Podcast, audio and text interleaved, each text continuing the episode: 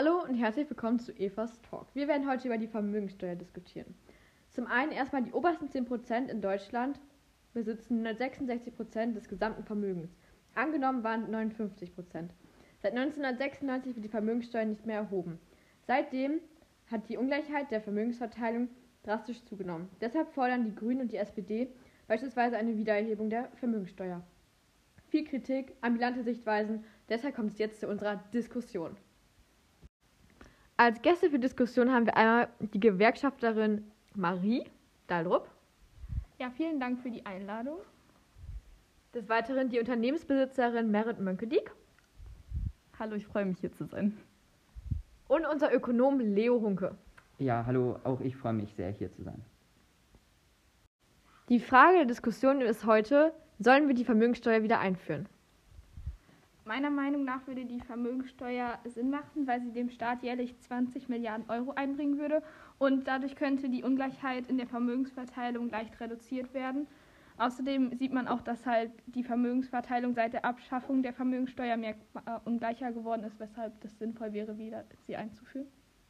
Ich würde einer Vermögenssteuer eher widersprechen, ähm, weil ich sehe, dass vor allem wir Wohlhabenden schon einen großen äh, Steuersatz bezahlen und somit vor allem schon den Staat größtenteils ähm, finanzieren. Und vor allem, wenn man im internationalen Vergleich ähm, mal schaut, sieht man, dass die meisten Staaten um uns herum keine Vermögenssteuer besitzen, sodass ähm, Deutschland aufpassen muss, dass die Unternehmen, sag ich mal, oder die Wohlhabenden ähm, aus Deutschland nicht fliehen.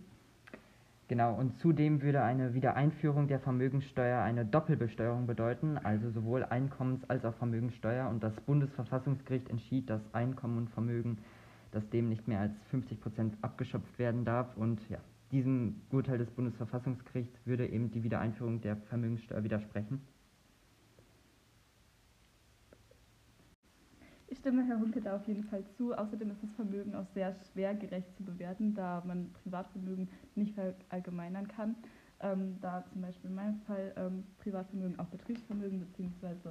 Unternehmensvermögen bedeutet und ähm, da mein Unternehmen ebenfalls noch ein Stiftungsunternehmen ist, ähm, dient es sowohl meinen Arbeitnehmern, die ähm, eine finanzielle Sicherheit durch die Anstellung erlangen und zweitens auch noch ähm, die Personen, die durch unser soziales Engagement äh, erreicht werden. Weiterhin kann man außerdem noch sehen, dass eine Vermögenssteuer ähm, das Betriebsvermögen ähm, unnötig belasten würde und somit auch zum Verlust von Arbeitsplätzen führen kann. Allerdings könnte es im Rahmen der Vermögenssteuer auch spezielle Konzepte geben, die zum Beispiel auch kleinere Unternehmen entlasten und genau dies verhindern.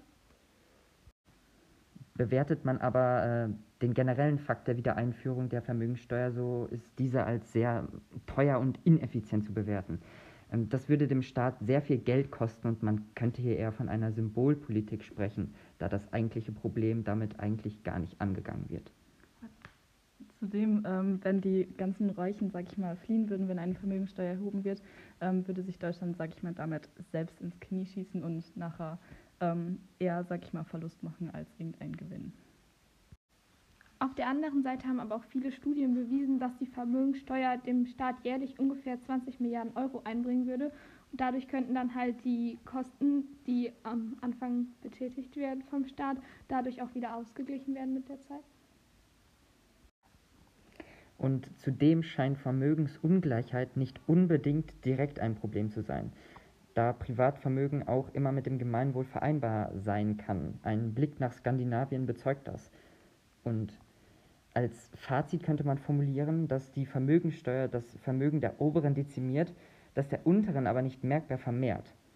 Und ähm, eine Vermögensteuer löst das Problem, grob gesagt, überhaupt gar nicht. Es verschiebt das Problem einfach nur auf eine andere Ebene. Man könnte sagen, dass das Problem nicht an der Wurzel gepackt wird. Aus euren Argumenten und Aussagen lässt sich sagen, dass Ungleichheit beim Vermögen eher ein Problem ist und dieses Problem muss bekämpft werden. Eine plumpe Vermögenssteuer löst allerdings das Problem nicht. Deshalb, was sind weitere Lösungsansätze? Äh, eine erste Lösungsmöglichkeit wären sogenannte Bürgerfonds. Äh, der Staat leiht sich dabei beim Kapitalmarkt Geld und investiert dieses Geld in Aktien. Die Rendite bekommen die Bürgerinnen und Bürger im Rentenalter ausgezahlt. Eine weitere Lösung wäre auch eine Vermögensabgabe. Ähm, das ist eine einmalige Abgabe, die Vermögende zahlen sollen in Krisen, zum Beispiel wie der Corona-Pandemie oder auch ähm, wie viele Reiche, sag ich mal, nach dem Zweiten Weltkrieg ähm, den Staat unterstützt haben beim Wiederaufbau. Zudem finde ich es auch noch wichtig, dass Vermögende sich dem bewusst werden, dass ihr Eigentum sie, sag ich mal, auch in einem bestimmten Bereich verpflichtet, also dass ähm, vielleicht mehr Vermögende sich auch sozial engagieren, damit wir uns einfach gegenseitig unterstützen. Zusammenfassend lässt sich also sagen, es muss was getan werden. Wir dürfen das Problem nicht einfach unter den Tisch kehren. Allerdings reicht eine normale Vermögensteuer nicht aus. Trotzdem vielen lieben Dank für diese ausreichende und tolle Diskussion mit meinen drei Gästen. Und auch danke fürs Zuhören. Und ihr wisst ja, man sieht sich nicht, man hört sich in der nächsten Folge. Tschüss!